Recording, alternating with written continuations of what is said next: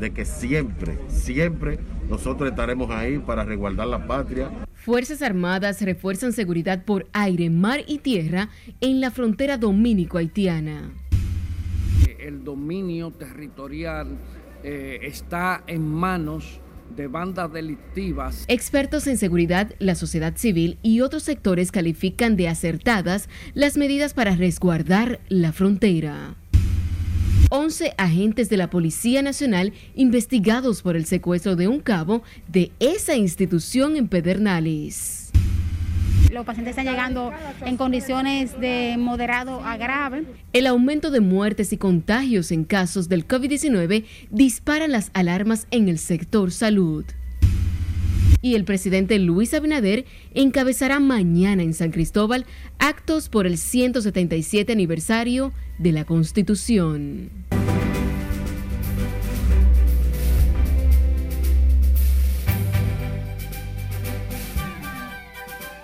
Buenas noches, bienvenidos a esta emisión estelar de Noticias RNN. Tenemos muchas informaciones, así que vamos a iniciar de manera inmediata. Lo hacemos con el gobierno dominicano que tras el agravamiento de la crisis en Haití reforzó nuevamente las operaciones de interdicción fronteriza con unidades élites y equipos tácticos para garantizar y fortalecer la seguridad en toda la zona. Miguel de la Rosa nos pone el tanto.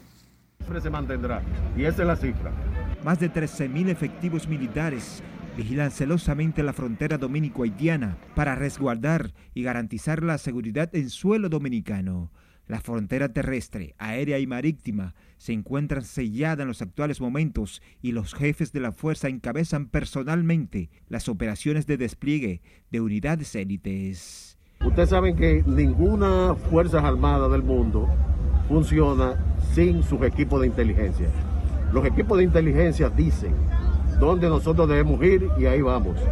Pero hasta ahora la frontera está tranquila, las Fuerzas Armadas están especialmente el ejército custodiando la línea. El Consejo Nacional de Seguridad y de Defensa sigue de cerca los acontecimientos en Haití, agravado tras el asesinato de Jovenel Mois y el incremento de los secuestros por parte de bandas armadas. Mientras la situación sociopolítica de Haití se mantenga, vamos a mantenerlos reforzando los puntos.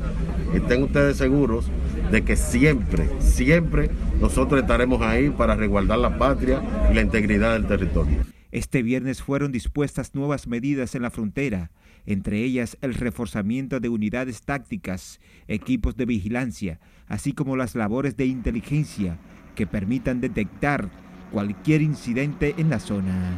Las Fuerzas Armadas realizan patrullajes en los puntos críticos de la frontera y han redoblado los operativos en los chequeos de vehículos y personas en las entradas y salidas de las provincias fronterizas. Miguel de la Rosa, RNN. A propósito de este tema, el ministro de Interior y Policía Jesús Vázquez Martínez y el director de la Policía Nacional proclamaron que está garantizada la seguridad nacional ante la convulsa situación que vive Haití. Jesús Camilo nos pone al tanto. Nosotros tenemos que garantizar la soberanía del pueblo dominicano.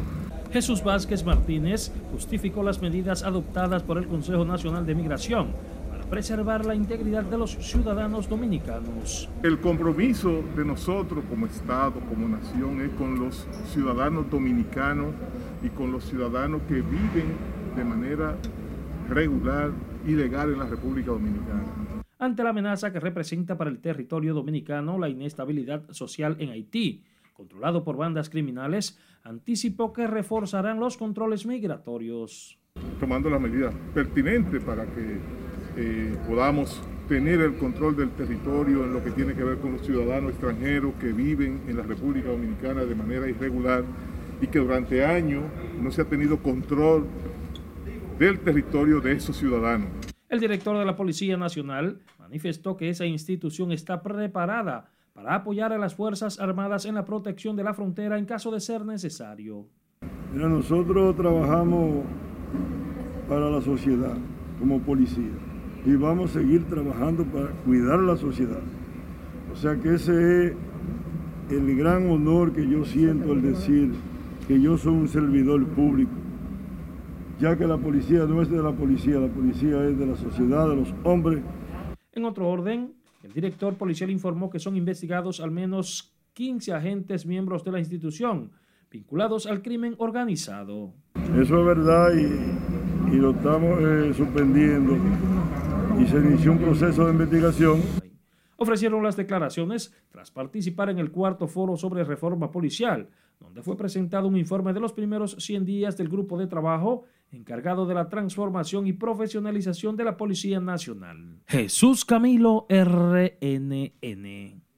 Expertos en seguridad ciudadana y miembros de la sociedad civil consideraron atinadas las medidas adoptadas por el gobierno dominicano para resguardar la seguridad nacional ante la crisis que atraviesa la nación haitiana.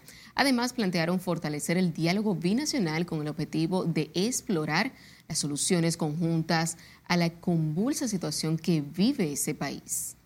En estos momentos donde el dominio territorial eh, está en manos de bandas delictivas que responden a los intereses más execrables de la sociedad haitiana. Entendemos que son las medidas necesarias para defender al territorio dominicano.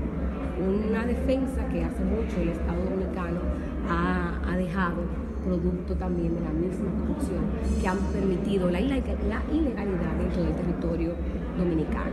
El país tiene que tener una política de seguridad nacional e internacional. No solamente es por la situación que hay en nuestro vecino eh, país Haití, sino que también nosotros ocupamos una posición estratégica geográfica. Daniel Pau, Lady Blanco y Rosalía Sosa admiten que la violencia desatada por bandas criminales en Haití constituye una amenaza para la República Dominicana. Defienden las acciones tomadas por el gobierno dominicano para impedir que esas bandas armadas penetren al territorio nacional. Y el caos que vive el vecino país de Haití mantiene atentos a los haitianos residentes en el territorio dominicano que ven con pena y preocupación el clima de inseguridad e incremento de los niveles de pobreza. Scarlett Wichardo completa esta información. En Haití ahora mismo, eh, la situación que está sucediendo en Haití ahora necesitan una ayuda fuertemente ya por vía internacional. Inmersos en sus faenas cotidianas, estos ciudadanos haitianos no dejan de pensar en la grave crisis que afecta a su país. Ya está pasando una crisis muy horrible ahora mismo en Haití. La delincuencia en Haití ya, para mí yo creo que ya van a coger el país ya. El poder ya tiene la, la delincuencia, la delincuencia en Haití. En ese asunto ahí hay que tomar lo más posible que pueda, hay que tomar o sea, la organización internacional que haga lo que va a hacer, entonces ya el país ya no tenemos país por lo menos, a lo que yo creo. Algunos mantienen contacto permanente con sus parientes temen un estallido si las autoridades no buscan vías de entendimiento para estabilizar a Haití. ¿Tú sabes cómo está la situación allá en Haití? Porque ahora mismo todo tan caro, esa gente está cogiendo lucha, pasando hambre. Mi familia, yo siempre, tú sabes, lo que está pasando allá en Haití. La gente tiene miedo y esto y vaina. Lo dejé en la mano del Señor, el papá yo que sabe. En medio del caos, a Haití le sobrevino una escasez de combustibles, otro dolor de cabeza para el pueblo más pobre del hemisferio, ahora controlado por bandas armadas. Es Carelet Guillardo, RNN. Y pese a la inestabilidad política y al crimen de violencia en Haití, el consulado dominicano en Ciudad de Juana Méndez labora con normalidad y ofrece todos los servicios a decenas de ciudadanos dominicanos. Nuestro corresponsal Domingo Popoter tiene el reporte. Que no frecuenten, que no crucen eh, la frontera hacia este país. En Haití no para la incertidumbre debido al vacío de poder tras el magnicidio del presidente Jovenel Moïse el 7 de julio. Esto no ha afectado las labores del consulado dominicano en Juana Méndez. En este preciso momento nosotros estamos en nuestra sede consular despachando de manera normal, aún en medio de de ciertas tensiones que están viviendo producto de la situación sociopolítica que se vive en esta vecina isla. Mientras la frontera norte por la provincia de Dajabón está sellada por militares con equipos de alta tecnología para detectar cualquier asomo de amenaza a la seguridad nacional. Pese a ello, el cónsul en Juana Méndez sugiere a los dominicanos no aventurarse a cruzar el lado haitiano en estos momentos debido al elevado nivel de peligro. Ese sentido, nosotros estamos aquí asumiendo nuestra responsabilidad pero el clima eh, no es propicio para que la comunidad nuestra eh, frecuente hasta tanto no haya un cambio del escenario que se presenta. Mientras que en Dajabón prevalece un ambiente de tranquilidad, los ciudadanos realizan las actividades habituales sin dificultades. Sigue reforzada la vigilancia y la protección en los puntos fronterizos de Jimaní, Independencia, Pedernales y Alias Piña, con algo más de 12 mil soldados. El cónsul en Juana Méndez aval de las medidas tomadas por el presidente Luis Abinader para preservar la soberanía y la seguridad del territorio dominicano. Desde Dajabón, provincia fronteriza, Domingo Popoter, RNN. Y nos vamos ahora a Santiago, donde la cúpula comercial siente preocupación por la prolongación de la crisis en Haití. Dice que ha bajado de manera drástica el intercambio binacional con la República Dominicana. Junior Marte con el reporte. Tenemos un tema de seguridad nacional Mario Abreu de la Asociación de Mayoristas de Santiago asegura que la inestabilidad política, crisis en Haití, repercute de manera negativa en los comerciantes. La seguridad nacional está por encima de todo, pero sí, realmente una situación en el vecino país, Haití, realmente trae de alguna manera inestabilidad aquí, sobre todo en el área de comercio. Para el ex vicerrector del curso UAS, Genaro Rodríguez, la ausencia de poder ha sido un factor determinante en la gravedad de la crisis. Es decir, nosotros le vendemos más a ellos y prácticamente no le compramos nada. De manera que se trata de una situación política de ese tipo y se está tratando con cautela y con pie de plomo. Algunos ciudadanos favorecen la decisión tomada por las autoridades dominicanas para resguardar la soberanía y la seguridad. Que el Estado debe seguir así fuertemente en la línea fronteriza para protegernos de una posible revuelta allá en Haití, que esa gente cojan para acá. Miguel Vargas Maldonado es canciller dominicano. Insistió en que el gobierno debe retomar la vía diplomática para buscar un acercamiento con las autoridades haitianas. Y valoramos la posición del gobierno en el sentido de que la defensa de nuestra soberanía y la garantía de la integridad de nuestro pueblo es fundamental. Y en eso van a tener el apoyo del partido en procurar que esto sea eh, de esta manera, que funcione así y que podamos todos como, como país, como pueblo, asumir esa gran responsabilidad. Mientras estudiantes haitianos residentes en el territorio dominicano criticaron la decisión del gobierno de reevaluar las solicitudes de renovación de visas. En Santiago, Junior Marte, RNN. Los dominicanos deben ser prioridad en la venta de combustible en Elías Piña, consideró hoy el senador Iván Lorenzo, quien criticó que los haitianos están copando las estaciones de venta de carburantes. Julio César Mateo nos cuenta más. Para el senador de la provincia más pobre del país, los dominicanos no deben pagar las consecuencias de la crisis haitiana. Altamente preocupante porque la ola de especulación que hay con lo que tiene que ver con el expendio de los combustibles, eh, veo que hay un pandemonio aquí en la provincia de La Piña, específicamente aquí en Comendador. No hay un protocolo, los haitianos entran diario y yo pienso que eh, por razones humanitarias República Dominicana tiene que colaborar eh, con la escasez que hay en Haití no se opone a que República Dominicana venda combustibles a Haití ante su escasez con un protocolo sin lesionar a los dominicanos. Porque tiene que haber una válvula de escape. Ahora, nosotros exigimos del gobierno que haya un protocolo, un protocolo donde se respete que el dominicano tenga alguna facilidad para abastecerse, porque de lo contrario no van a poder, no se va a poder trabajar. Las largas filas que hay impide que el dominicano pueda abastecerse de combustible para realizar sus tareas diarias.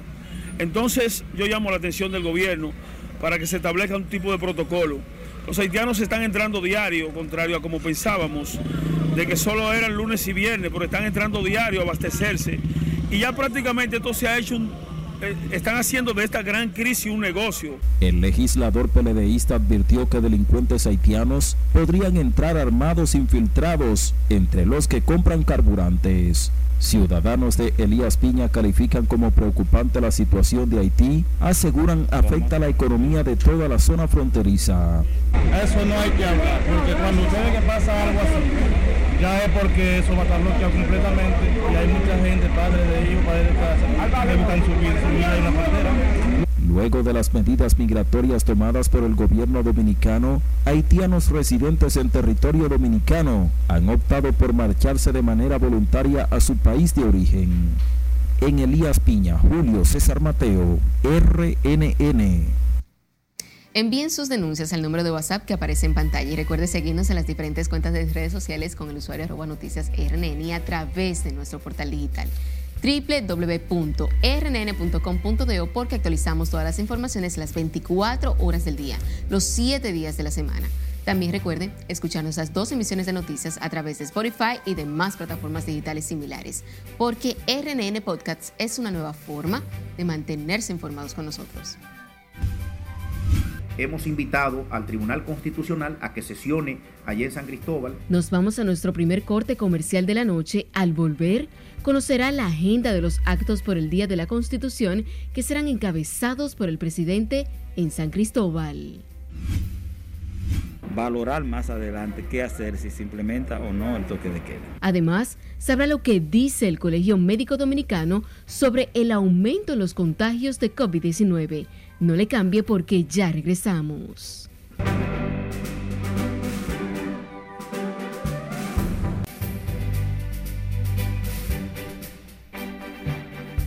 Tras 20 días del secuestro del grupo de misioneros estadounidenses y canadienses, las autoridades haitianas aún se mantienen en silencio mientras la comunidad internacional tampoco reacciona. Con esta información, iniciamos nuestro resumen internacional con nuestro compañero Miguel de la Rosa.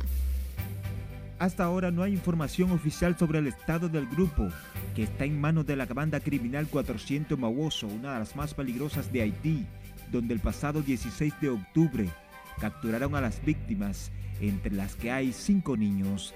Tampoco la Casa Blanca ha vuelto a pronunciarse al respecto desde hace días, habiendo dejado claro que no negociaría con los captores, que piden un rescate de 17 millones de dólares, uno por cada persona.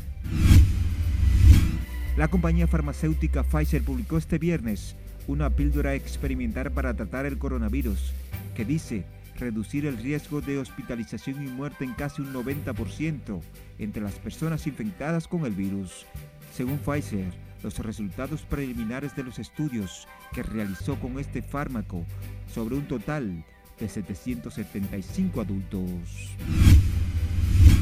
Pequeños rebrotes de la variante Delta del coronavirus han motivado restricciones aún mayores de las acostumbradas en China, sobre todo en Pekín, que se ha blindado para evitar riesgo con una importante cumbre del Partido Comunista y a la vista a menos de 100 días de los Juegos Olímpicos de Invierno.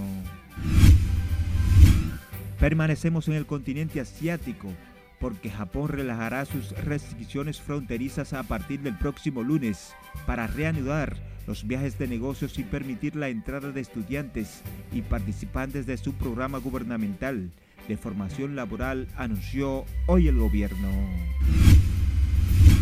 El canciller costarricense Rodolfo Solano instó este viernes al presidente de Nicaragua, Daniel Ortega, a respetar los principios democráticos en ese país que este domingo celebra unas elecciones altamente cuestionadas por la comunidad internacional y pidió esperar un día después de los comicios para ver si la región acuerda posibles medidas. Culminamos nuestro paseo por el mundo en Nigeria, donde otros siete cadáveres fueron recuperados de un edificio de apartamento en construcción en Lagos que se derrumbó, lo que coloca la cifra oficial de muertos en 43, informó la Cruz Roja. En las internacionales, Miguel de la Rosa. Retomando con las informaciones nacionales, mañana será conmemorado el 177 aniversario de la creación de la primera constitución dominicana proclamada en San Cristóbal. El presidente Luis Abinader encabezará los actos oficiales con un discurso en el que podría abordar la delicada situación que vive Haití. Nelson Mateo con los detalles. Los tres poderes del Estado sesionarán mañana en San Cristóbal en ocasión de celebrarse el Día de la Constitución, proclamada el 6 de noviembre de 1844. Lo informó el senador de esa provincia, Franklin Rodríguez, aspira a que el presidente Luis Abinader anuncie nuevas medidas preventivas en la frontera con Haití. Nosotros, todos los actores políticos de la República Dominicana en toda la historia, hemos hecho un llamado a la comunidad internacional a colocarle la atención debida al tema haitiano. Los legisladores de todos los partidos apoyan las previsiones tomadas por el presidente, incluido el envío de 11.000 militares a cuidar la frontera. Apoyamos eh, la decisión, las decisiones que ha tomado el gobierno dominicano eh, con relación al tema haitiano, consultar los partidos políticos, las medidas que están tomando, tanto en revisar eh, el plan de migración, auditarlo. Las estructuras económicas y sociales debieran salir en este momento en apoyo a esa decisión. La vemos como acertada, de hecho nosotros habíamos advertido y, y habíamos hecho un llamado al Poder Ejecutivo para que reforzara las medidas de seguridad a los fines de garantizar la soberanía de nuestro país. El tema también será abordado en esa ciudad por el presidente del Tribunal Constitucional, Milton Rey Guevara. Hemos invitado al Tribunal Constitucional a que sesione allí en San Cristóbal y fue aprobado, el cual también está, tendrá la presencia, esa sesión solemne, simbólica, del presidente de la República Dominicana, eh, Luis Abinader. Con motivo del 177 aniversario de la proclamación de la primera Carta Magna y la separación de Haití, el presidente Luis Abinader encabezará además una sesión del Consejo de Gobierno, así como el desfile militar. También la Junta Central Electoral, la Cámara de Cuentas, el Ministerio Público y el Senado de la República sesionarán de manera simultánea en esa ciudad como parte de las actividades en honor a la histórica fecha y la proclamación de la primera Constitución Dominicana. Nelson Mateo, RNN. El presidente del Tribunal Constitucional, Milton Ray Guevara, manifestó que la Carta Magna es la guía para alcanzar los objetivos que traza el país, esto a propósito de celebrarse mañana el 177 aniversario de la Constitución. Guevara manifestó que desde 1944, cuando se proclamó la Constitución, ha sido un largo camino de luchas sangrientas y heroicas conquistas por consolidar una sociedad en la que prime la dignidad humana, la libertad, la justicia y la solidaridad. En un comunicado de prensa a propósito del 177 aniversario de la Constitución, Ray Guevara añadió que la Carta Magna tiene un mágico poder de consolidar lo que somos hoy como el pueblo y a la vez ser esa la ruta que nos ayude a alcanzar lo que queremos ser mañana como nación. En tanto que la Fundación de Militares Constitucionalistas realizó hoy una jornada cívico-militar en la víspera de la conmemoración del 177 aniversario de la primera Constitución Dominicana. Su presidente Andrés Fortunato sugirió a la Junta Central Electoral y a los partidos políticos iniciar una campaña para educar a los ciudadanos en el manejo ético del Estado. De que cada dominicano y dominicana participe en las próximas elecciones primarias y las generales conociendo sus deberes y derechos conociendo el valor del voto, para evitar el soborno, para evitar que los que han cometido actos de corrupción y que se hayan cebado del narcotráfico y otro tipo de recursos anormales se apropien del resultado de las elecciones. Si no hay concientización de la población, tendremos más corrupción. Los militares constitucionalistas reclamaron la aplicación estricta de la Constitución para fortalecer el Estado social y democrático de derecho que ella proclama. Hablemos ahora de salud, porque los ingresos de pacientes contagiados con COVID-19 siguen en aumento en los principales hospitales de la provincia de Santo Domingo y también en el Distrito Nacional. Algunos en estado crítico son llevados a las unidades de cuidados intensivos. Escalé Huichardo tiene la historia. Tenemos un mes en que esas bajas subieron. El COVID-19 sigue dejando secuelas en las familias dominicanas. La mayoría de los ingresados no se ha aplicado la vacuna contra el COVID, por eso entran en cuadro crítico. Les recomiendo a la población que refuercen la, el esquema y que completen su vacunación para tratar de ver cómo bajan estos casos, que lo han disparado aquellas personas que no se han vacunado. Hoy tenemos 26 pacientes en la unidad, tenemos 8 pacientes en UCI, los pacientes están llegando en condiciones de moderado a grave. Entonces está un poquito complicado por eso. Una, le dan la ayuda y además con, este, con ese COVID, pues ella tuvo cuatro días en el Alcarrizo donde una hija, y parece que allá, allá fue que se contagió porque no fue aquí en la casa de ella. Y entonces ayer la mandaron para acá y cuando la vemos anoche nosotros que vivimos en la casa nos damos cuenta de las condiciones que está.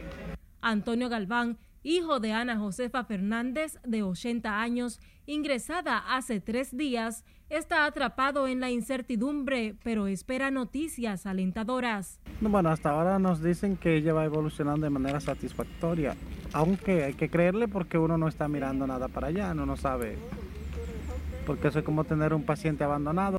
Pese a la agonizante realidad de algunos, otros ciudadanos se muestran optimistas. Ya va evolucionando bien, la están atendiendo muy bien.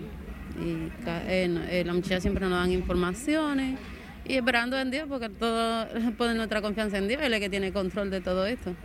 La pandemia del COVID mantiene alerta a las autoridades dominicanas que insisten en el llamado a mantener el uso de mascarilla y distanciamiento físico para evitar mayores contagios.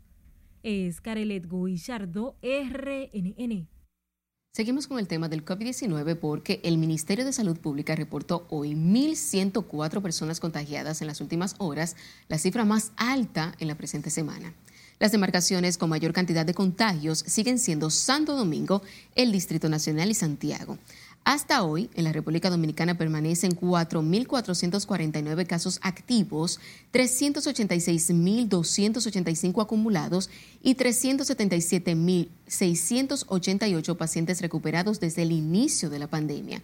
Dos personas fallecieron, lo que eleva a 4.148 el total de decesos en el territorio nacional. Y sepa que lamentablemente murió afectado del COVID-19 el regidor del Partido Liberal Reformista Reinaldo Caraballo en el municipio de Higüey, quien supuestamente tenía dos dosis de la vacuna. La información fue confirmada por el ex senador Amable Aristi Castro, quien expresó a través de su cuenta de Twitter su agradecimiento por las muestras de apoyo a la familia del regidor. Caraballo fue trasladado a un centro médico en Santo Domingo después de contraer el virus. Durante su situación de salud, el pueblo higüeyano se unió en oración por la salud del concejal. En otro lado, el presidente del Colegio Médico Dominicano atribuyó hoy al levantamiento del toque de queda el inicio de la docencia presencial y el incumplimiento de las medidas, el incremento de los contagios con COVID-19 a nivel nacional. Waldo Ariel Suero afirmó que la mayoría de las personas no usan mascarillas y otros se resisten a vacunarse contra el virus. Yo he dicho, porque es que después me lo malinterpreta, que sí, que hay que valorar cómo sigue el curso de la pandemia antes de asumir lo del toque de queda. Eh, detenerse, cómo va el, curso, si va en aumento, pues entonces valorar más adelante qué hacer, si se implementa o no el toque de queda. Waldo Ariel Suero plantea a las autoridades la posibilidad de suspender la docencia presencial si continúa la propagación de la enfermedad en escuelas y colegios. Y hablando de salud, 2.760 casos de tuberculosis fueron diagnosticados a nivel nacional durante el 2020, una enfermedad infecciosa y una de las principales causas de muerte a escala mundial. Según un informe del Ministerio de Salud Pública, el 27% de los pacientes también estaban infectados con el virus del VIH y un 12% eran personas privadas de libertad y Además, un 10% eran inmigrantes haitianos. El informe detalla que 187 de los casos de tuberculosis eran personas adictas a las drogas y un 3% pertenece al área de la salud. A solo cinco días para las elecciones del Colegio Médico Dominicano, varios movimientos se unieron en torno a la plancha consenso gremial que lleva como candidata a la presidenta Amarilis Herrera Santana, antes ocupante de esa posición. Promete trabajar por un reajuste salarial, mejores pensiones y avanzar en el fortalecimiento institucional del Colegio Médico, el gremio más antiguo. El reajuste salarial y las pensiones ¿Para qué poner, para así ponerle fin a la búsqueda constante de estos beneficios y continuar trabajando para solucionar necesidades que por muchos años han estado impactando la calidad de vida de nuestros médicos, como son los médicos pensionados, los especialistas, los médicos residentes y los médicos generales en un encuentro con la prensa, Marilis Herrera Santana sugiere a los ciudadanos evitar las aglomeraciones, usar mascarilla y vacunarse para contener el COVID-19. Y recuerde seguirnos en las diferentes cuentas de redes sociales con el usuario arroba noticias RNN a través de nuestro portal digital www.rnn.com.do porque actualizamos todas las informaciones todos los días. También recuerde seguirnos y también escucharnos a través de Spotify y demás plataformas digitales similares porque RNN Podcasts es una nueva forma de mantenerse informados con nosotros.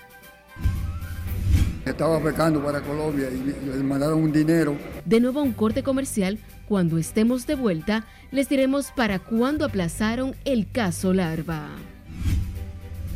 También sabrá cuántos agentes son investigados por el secuestro de un cabo de la policía en Pedernales. Esto y más luego de la pausa. Siga con RNN Emisión Estelar.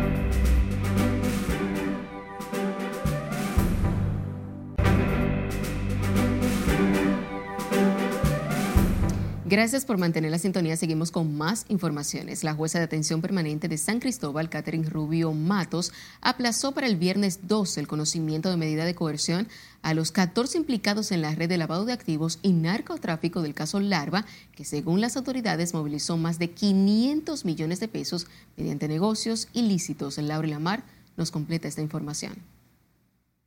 Un nuevo implicado fue agregado a este proceso, razón por la que abogados de la defensa solicitaron el aplazamiento. Se trata del pescador Domingo Alberto Ventura, quien según sus parientes fue detenido por recibir 58 mil dólares desde Colombia como pago por su trabajo de pesca. Estaba pescando para Colombia y le mandaron un dinero y lo interceptaron y le quitaron el dinero. Entonces lo soltaron y después volvieron a buscarlo y lo está por implicar en el grupo Lava. La medida no se ha conocido y hay que respetar el derecho de defensa de ese imputado inocencia. Abogados de dos de los acusados aseguraron que el Ministerio Público no cuenta con pruebas que demuestren la responsabilidad penal de sus clientes en este caso. El Ministerio Público tiene conversaciones, tiene diligencias procesales, pero en términos concretos, para lo que es el delito base, que es narcotráfico, y unos supuestos 700 kilos que entraron a República Dominicana por Nigua, yo creo que no hay condiciones para sostener responsabilidad penal en el fondo de ese proceso en contra de la mayoría de esos procesados. No hay ningún elemento de prueba, créanmelo, que se lo dice la voz de la experiencia. No hay ningún elemento de prueba que lo vincule en término intelectual y en término material. El órgano persecutor está pidiendo 18 meses de prisión preventiva contra los imputados y que se declare el caso complejo. Según las autoridades, los implicados en la operación Larva forman parte de una estructura de narcotráfico denominada Corona, liderada por Juan Aníbal González Cubilete, alias El Don, quien junto a otras 15 personas guarda prisión tras ocupárseles 724 kilos de cocaína. La jueza actuante en este caso, Catherine Rubio Matos, fue cuestionada en el año 2017 por favorecer con permisos navideños alegadamente irregulares a más de 50 reclusos, algunos de ellos implicados en casos como el de Paya, el de los narcotraficantes Figueroa Agosto y Florian Félix, entre otros. Laurila Mar, RNN. El informe de la Comisión Bicameral sobre el Código Penal Dominicano será firmado y presentado al Senado por su conocimiento para la próxima semana. Para algunos de los miembros, la modificación de los artículos 187 sobre la discriminación y el 123 que sanciona todo tipo de violencia familiar es un gran avance. Ya pues estoy seguro de que será aprobado y de esa forma pues la República Dominicana tendrá un código que llevaba alrededor de 20 años dando vuelta aquí entre las cámaras de diputados y el Senado de la República, pero gracias a Dios ya nos hemos puesto de acuerdo y hemos llegado a un consenso con esta pieza. Entonces, ¿a qué se debe este empuje? ¿Será que no quieren código? Quizás no quieren que haya código y esa es la razón por la cual ahora están utilizando estos artículos como argumento para enarbolar mitos eh, falsos de una agenda internacional que nada de eso es cierto. La Comisión Bicameral convocó a todos los miembros para que a partir del próximo lunes firmen el proyecto de reforma al Código Penal. Hasta el momento, ningún congresista ha manifestado intención de presentar un informe disidente. La Comisión Coordinadora del Proyecto de Transformación y Profesionalización de la Policía Nacional presentó hoy los avances logrados en los primeros 100 días de trabajo. Servio Tulio Castaños Guzmán presentó un diagnóstico de las debilidades y deficiencias que arrastran por décadas la Policía Nacional. Porque este proceso no solo es compromiso del Estado, del Ministerio del Interior de Policía y de los actores que están participando directamente sino que todos los ciudadanos y ciudadanas deben empoderarse y aportar en el mismo. Nos encontramos que en esa institución hay más de siete instituto de formación. No hay consejo académico en ninguno.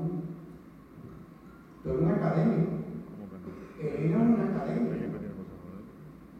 Todos los que estamos aquí somos académicos y sabemos lo que representa un consejo académico. Castaños Guzmán prometió para los próximos días la presentación del informe final del proyecto de transformación policial, una de las prioridades del presidente Luis Abinader.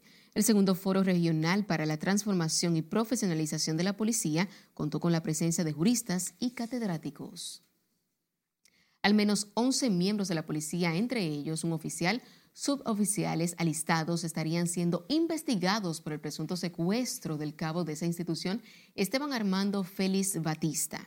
El agente fue raptado por varios sujetos armados en el poblado San Rafael cuando regresaba de Juancho Pedernales, donde presta atención.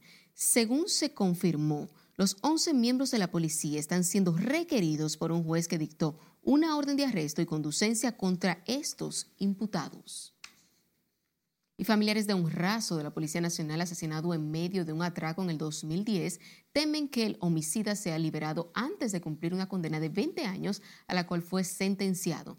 Parientes del malogrado raso policial Jairo Garibaldi Ogando precisaron que el agresor, Eudis José Valdés, lleva 10 años preso en la cárcel de Najayo.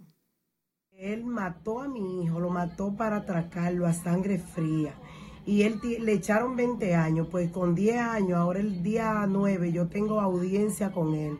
Y por favor, yo quiero que se tome carta en el asunto. Ese delincuente debe cumplir sus 20 años.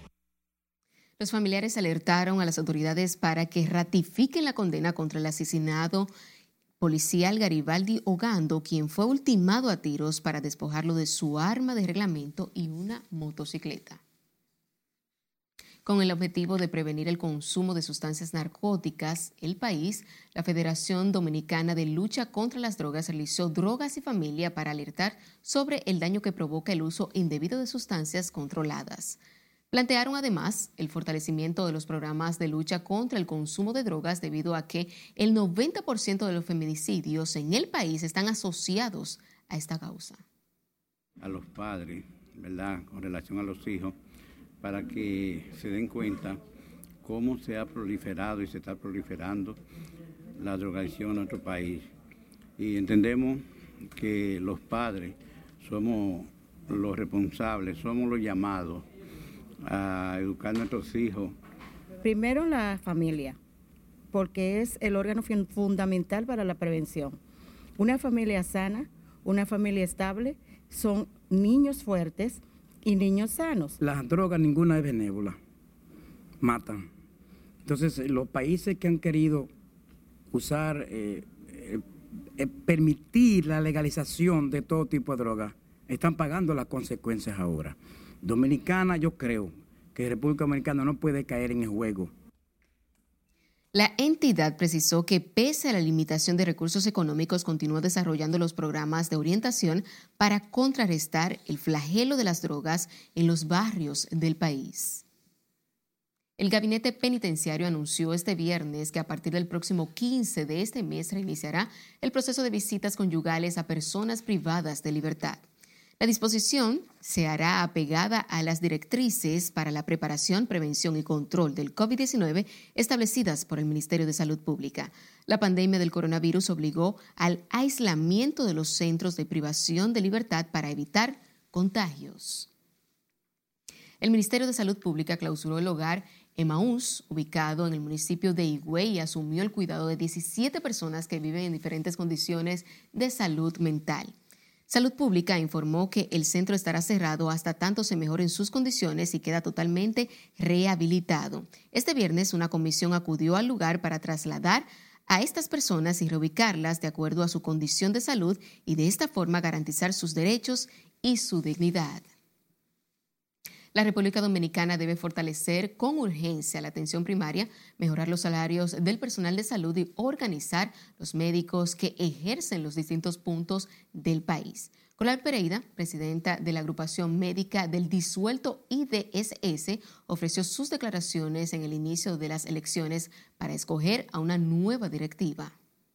Aquí en este país no hay atención primaria. El país necesita urgente atención primaria.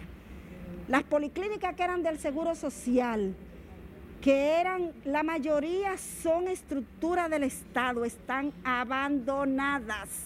Y por más que nosotros hablamos con el encargado del área metropolitana de este, de esta, de este Distrito Nacional, no vale. Las elecciones de la agrupación médica del IDSS son realizadas cada dos años y en esta ocasión participa una plancha única encabezada por Pereira y el doctor Jesús Guerrero. Claro, claro, una ruta fría que, que sean para ellos solos. Nos vamos a nuestro último corte de la noche. Cuando estemos de vuelta, les contamos lo que piden conductores sobre el plan de circulación de vehículos pesados y que se pueda hacer un trabajo de calidad. Además, tendrá detalles de los esfuerzos del gobierno para mejorar las condiciones de las autopistas del país. No le cambie.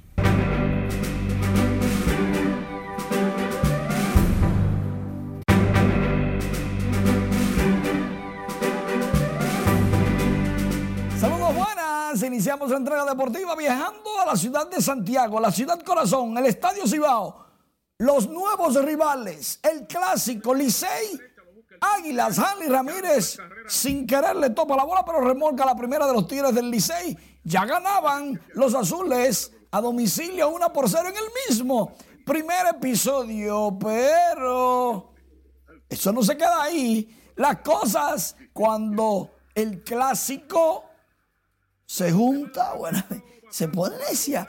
Jorge Bonifacio debutó con los Tigres del Licey conectando cuadrangular. El juego 2 a 0. Atención, Melvin. El juego 2 a 0 ganaban los Tigres del Licey. Porque Jorge Bonifacio desapareció por el jardín izquierdo. ¡Qué tablazo! Eso fue en el mismo segundo episodio.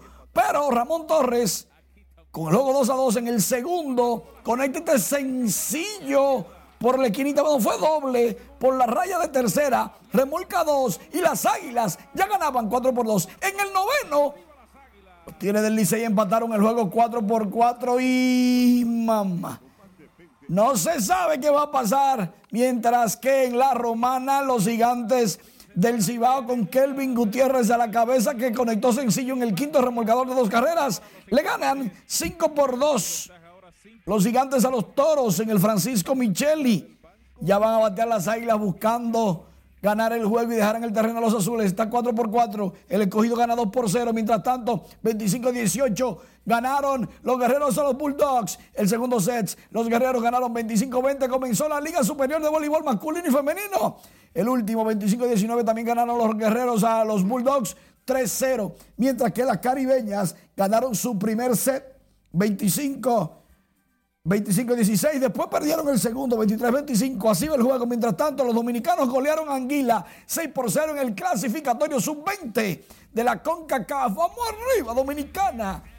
En las grandes ligas, los Bravos de Atlanta hicieron su desfile este viernes. Un frío bárbaro en Atlanta, pero eso no detuvo a que los muchachos desfilaran, lógicamente, con distanciamiento y pocas personas en todo el recorrido, pero al final, y ahí vemos en uno de los recuadros, la multitud lo esperaba. Dicen ellos que con todo y frío, había como medio millón de personas. Casi nada, casi nada. Pero se gozó.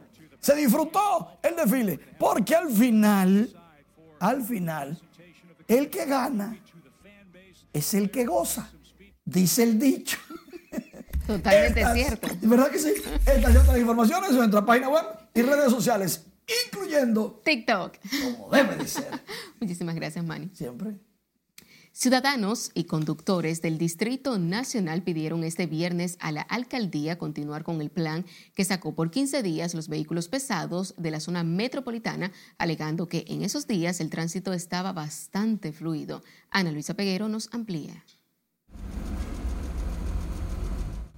Algunos conductores consideran que la iniciativa del Ayuntamiento del Distrito Nacional debe ser extendida a largo plazo, alegando que durante esas dos semanas las vías estaban totalmente descongestionadas. No tanto, no, pero hubo un chin menos de tapones, hubo menos tapones, por, porque los camiones son demasiado grandes, por eso es que se forman los tapones. Muy atinada por la, por la directora del ayuntamiento de, de aquí de Santo Domingo. Muy bien tomada esa decisión. Es una decisión que el pueblo dominicano debe de felicitarla. La prueba tenía como objetivo tener estadísticas reales respecto a la movilidad vehicular en Santo Domingo y el Distrito Nacional, que sirvieran de fundamento para aplicar políticas municipales. En ese sentido, los entrevistados entienden a los vehículos cuatro ejes, hay que buscarle una ruta fija. Claro, claro, una ruta fija que, que sean para ellos solos. Claro, porque aquí están, eh, están haciendo demasiado daño aquí adentro de la capital. Todos esos tigres no, tienen, no respetan a nadie, los tigres en tirarle los vehículos a uno encima, eso nada para ellos. El plan que se ejecutó por 15 días busca sacar de las principales vías de la capital cerca de 4.000 vehículos de cuatro ejes para agilizar el tránsito. Luisa Peguero, RNN. El ministro de Obras Públicas de Línea Ascensión informó este viernes que en los próximos días contratará a 3.600 empleados para el reforzamiento del programa de mantenimiento vial durante las festividades navideñas.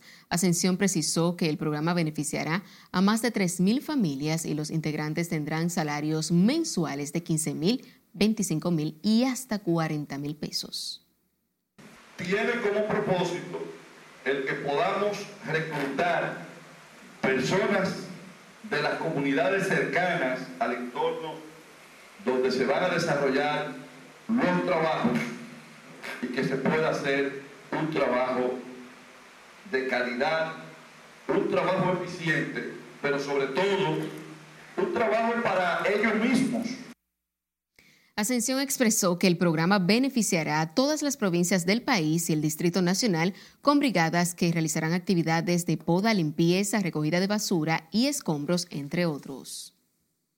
El Ministerio de Industria, Comercio y MIPIMES dispuso este viernes que el precio de todos los combustibles se mantendrán sin variación a partir de este sábado. Según Industria Comercio, para que los combustibles no aumentaran, el gobierno asumió una deuda de 552 millones con los importadores. Con esto, evitamos que la población asuma el costo, dado que el mercado mandaba alzas en el GLP que rondaban los 35 pesos, en la gasolina premium en casi 5 pesos, en la gasolina regular en casi 19 pesos, mientras que en el gasoil regular en alrededor de 31 pesos el galón y en el óptimo casi 14 pesos.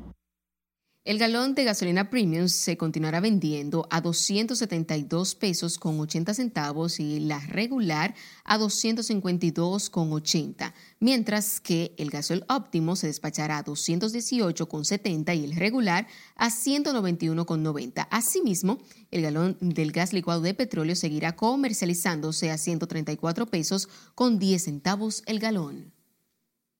Ahora nos vamos a San Juan de la Maguana, donde el Ministerio de Agricultura entregó insumos y apoyo económico para la siembra de 175 mil tareas de habichuelas. El titular Limber Cruz encabezó el inicio de la siembra que anticipa una cosecha en la región suroeste de 385 mil quintales de habichuelas.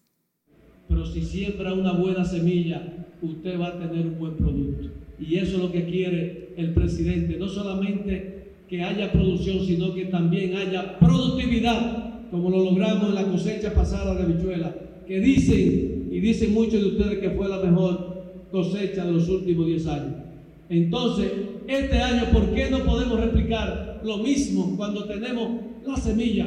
Tenemos más financiamiento, tenemos más asistencia técnica y tenemos hoy por hoy, hoy por hoy, una realidad y es que tenemos un sector agropecuario unido. El Ministerio de Agricultura distribuyó entre 114 productores del programa de multiplicación de semillas unos 30 mil quintales de semillas de alta calidad genética. La Contraloría reconoció al excontralor Federico Lalane José por su extraordinario aporte al desarrollo y fortalecimiento institucional de la entidad durante su gestión en el periodo 2000 2004. El acto fue encabezado por el Contralor Catalino Correa Isiano, quien le entregó una placa de reconocimiento en nombre de la institución y en presencia del expresidente Hipólito Mejía, quien tuvo la acertada decisión de designarlo en el cargo. Correa Isiano resaltó las cualidades profesionales y humanas de Lalane José, a quien definió como un hombre de principios y un ejemplo a seguir.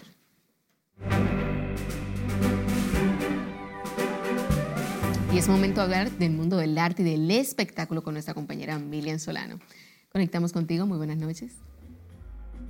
Hola, ¿qué tal? Buenas noches. El concierto de aventura ya tiene fecha y las boletas están a la venta. Más detalles a continuación. El concierto de la agrupación de Bachata Aventura será el próximo sábado 18 de diciembre en el Estadio Olímpico.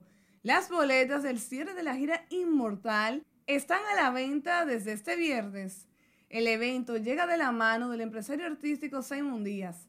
El popular bachatero Romeo Santos sorprendió a sus seguidores al informar que el cierre de su gira será en República Dominicana. El exponente urbano Bad Bunny ha logrado ser el primer artista en la historia en tener 100 videos con más de 100 millones de visitas en YouTube. Los videos incluyen temas musicales en solitario, remixes con otros artistas liricales y audio, según desprende una imagen del listado de los videos publicados por varias cuentas que detallan información musical del artista en Twitter.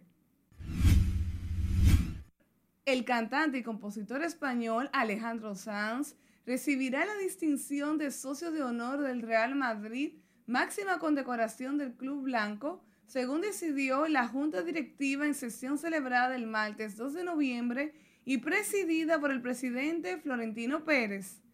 El Real Madrid quiere mostrar un reconocimiento público a una de las trayectorias más exitosas y extraordinarias de la música española y mundial y a un gran madridista que ha representado nuestros valores por todos los rincones del mundo. Y la Academia Latina de la Grabación anunció que después de más de dos décadas, la cantautora Cristina Aguilera regresará a la ceremonia del Latin Grammy el próximo 18 de noviembre en Las Vegas. La ganadora del Latin Grammy y del Grammy americano se subirá al escenario para una actuación que incluirá una interpretación de su más reciente tema, Pa' mis muchachas, con las dominadas Nicky Nicole y Nati Peluso junto a Becky G. La cantante de origen ecuatoriano está muy interesada en esta nueva etapa por el mercado latinoamericano.